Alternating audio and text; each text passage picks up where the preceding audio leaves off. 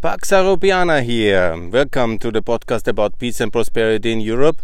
Essential point is now happening today, actually, on mid-April 2021. It's the start of formal free trade agreement and the negotiations with India and India being uh, such an important economy, recently having overtaken uh, the um, British economy and really being a big factor here.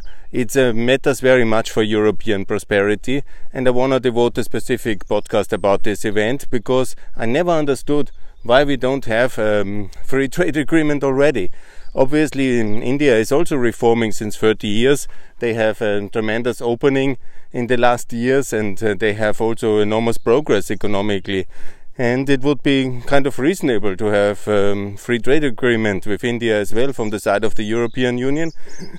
but as we were paralyzed with Brexit and with our all our crises, I think nobody had really time and maybe also the British um, had some nefarious influence here, or the Indians uh, they really were too protectionist, or we, you know, it's all the past. And now it's anyhow happening, and there is now a debate about this EU-India free trade agreement.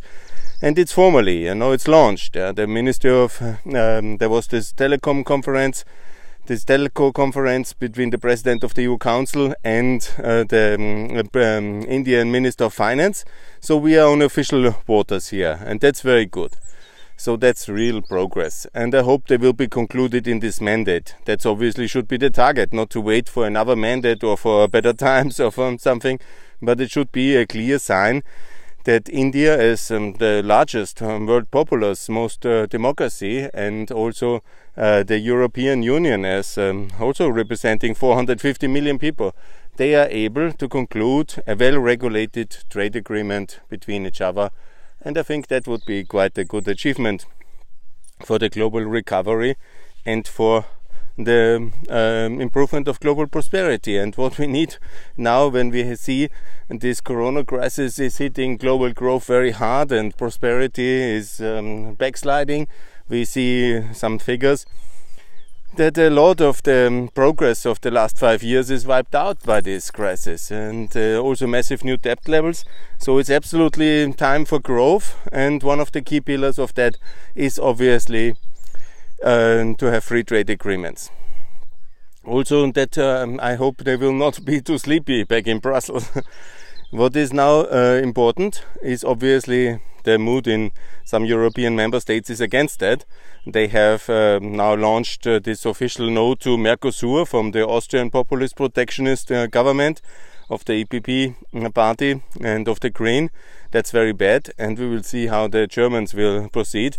But obviously, it would be logical to start now with Mercosur ratification first, and the other two um, major free trade agreements, which really matter for the world, the one with the EU and India, and the EU-US, which are now negotiated, to not drag them on for years and years and decades and decades, but to conclude them in a time span by two by the end of this year because all of them are anyhow more or less uh, clear and it's absolutely doable. When you have political pressure you can do that as we have seen with this EU Mercosur agreement. So but I don't want to talk about Mercosur so much and about TTIP because I have talked about uh, all of them already, and it's very clear that they should be ratified and done, and that's I think quite obvious. And anybody who is opposing TTIP and Mercosur or EU India is a complete uh, nonsensical, non-economist, uh, or whatever kind of populist protectionist, and a destroyer of wealth and prosperity, and must be opposed. So it's also the same for the China agreement. Yeah? But we have now concluded this trade agreement with China. It's not a free trade agreement, but an investment agreement, some kind of uh, lower level. Um, but it's uh, it's decent to have it, and it should be also ratified. So I hope that in the Parliament there will be wisdom, not uh, to uh, start a global grandstanding, um, but to get uh, the global economy working again with these major agreements, and not to be a Parliament going down in the world history of economics as a protectionist uh, derailer of the global economy. That would be, of course, uh, nefarious. But let's stay with India, mm, because not all the trade agreements we can discover and uh, talk about in one podcast. the Indian uh, aspects are also very important uh, geostrategically because India more or less was a Soviet ally since 71 when the Americans in their view allied with Pakistan and they signed this friendship agreement in 71 it's this summer it's then uh, whatever 50 years of that and I'm sure the Russians will make a big thing out of it but we have to make sure that India is moving back into the Western camp and be a Western ally. And essentially, for that is obviously military cooperation with the US is now already much stronger. But when we have this new tougher line with China on strategic issues, obviously India is the logical rival and the logical partner of the West uh, in the Indian Pacific. Uh, we are now calling always Mr. Heiko Maas, the German foreign minister, is calling for a strategy for the Indian Pacific, you know, it's very simple. Uh, conclude a free trade agreement with India, could be also with ASEAN, obviously,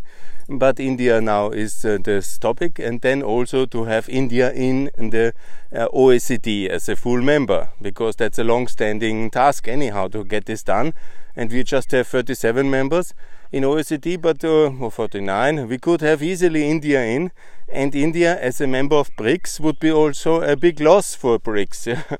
and uh, when we have Brazil as well, which hopefully the negotiations are anyhow very advanced, membership of India and of Brazil would mean that BRICS is only South America, China, and and um, uh, Russia. And if we are not completely lost strategically, we would also take in South America, uh, South Africa, and then BRICS is just you know the core um, problematic countries of communist China, competitor and rival, and hostile Russia. They can then invite uh, Iran, and then we have anyhow the hostile free to United and maybe North Korea still. That is their kind of uh, friendship circle. So on India, that's the second thing, the free trade agreement and also the support, the strategic acceleration of OECD membership of India and the breaking of India in the process out of BRICS. And then comes the issue of um, of uh, building infrastructure links because how can it be that EU and China, or that China basically is connecting the world, while um, obviously India is much closer and was much more connected in the European economy uh, historically since uh, 400 years. While India and uh, while China uh, was now very closed, and just recently, 20 years, uh, they started, 15 years ago, started with this interconnectivity agenda, and they make so big inroads while EU and India are obviously much closer and they could be much better um, agreed uh, to be connected. Obviously, there's huge infrastructure challenges, but they are also with China. You know, let's not fool ourselves. It's very complicated to cross Central Asia and uh, to have all this connectivity done. And we could, uh, if we can do that, and if the Chinese especially can do that, why not doing a similar agenda between India and the EU? Call it the Curry Road or whatever is the best term for that and to make sure that we have um, kind of common EU Indian answer to Silk uh, and Belt and Belt and Road initiative, the Silk Road, which they have promoted, the Chinese. And now we could easily uh, do a similar initiative between India and the EU. And then we have all the same uh, natural obstacles to cross, yeah, especially and the political ob obstacles, especially Iran, to bypass Iran what is needed is obviously to have um, uh, Afghanistan and also Turkmenistan on board in this new Eastern Partnership, but also make sure that we have uh, this um, serious effort uh, to cross uh, the Caspian Sea. I made already the point a lot of time that this is absolutely necessary by bridge or by a modern tunnel. That's another issue, and I know it's expensive, but it's absolutely doable and it's absolutely necessary to do it. And we're gonna do it. And we need uh, some kind of uh, political connectivity project which is combining these uh, two continents and is helping all the countries in between to get exactly that done. So, so that's exactly what I would uh, propose this three pillar strategy infrastructure interconnectivity, also including energy. And also including railways, highways, uh, waterways, and all the necessary um, digital obviously very good and then to to make sure that we have this infrastructure pillar the OECD pillar and the free trade agreement And then we are really on a way where we can say we have a good partnership, where we have a strategic partnership, and also support each other towards uh, the UN. That would be the fourth um, pillar, where the EU should support and uh, India to join C- G7, obviously. They should uh, be a long time in that one already. Once they have left BRICS, obviously, that's first. And then to make sure that India is joining the UN Security Council as a full permanent member, and the same with the EU. The EU obviously taking over the seat of the French, and the um, the uh, and India having a new seat, one of the ten I have designed in one of the podcasts in the early part of Pax Europiana.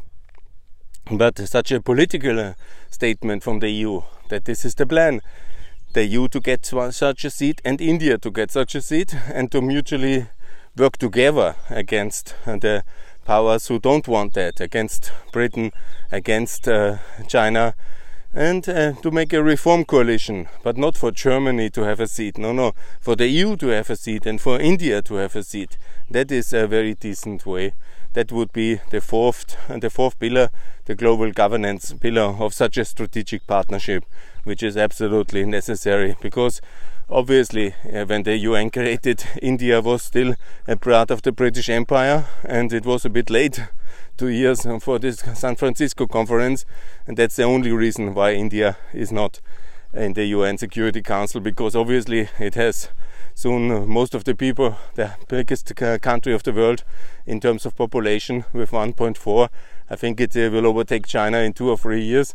So it's absolutely relevant. And under this condition, with a free trade agreement with the EU, OECD, and also with more serious economic uh, reforms as Modi is doing, I guess uh, within uh, 2020, um, 2040, in 20 years, a similar rise of India, like economically, like China has done, is absolutely possible. And it will be then a 10 billion, a 10 trillion uh, GDP economy. And so, anyhow, the, that is the future. And it's better to be on our side than on the Russian Chinese side.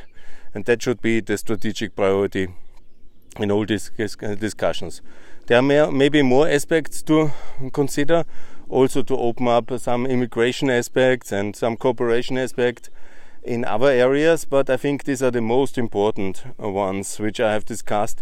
These four pillars of the strategic partnership with EU and India, and I call for that. That would be exactly the way ahead and to have the free trade agreement done is something we in the EU we can do that uh, we can absolutely do that and we should do that. And I made it very clear today on Twitter as well if Jean Michel is failing that one as well absolutely his term should be uh, cut um, and limited to 2021 because a more competent uh, council president in the term person of Mr. Uh, Klaus Iohannis is waiting to replace him anytime.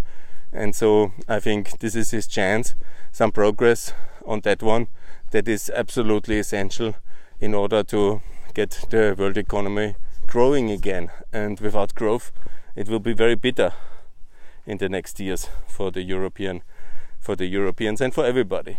So for Indian EU free trade agreement, let's get it done as fast as possible. Thanks for listening.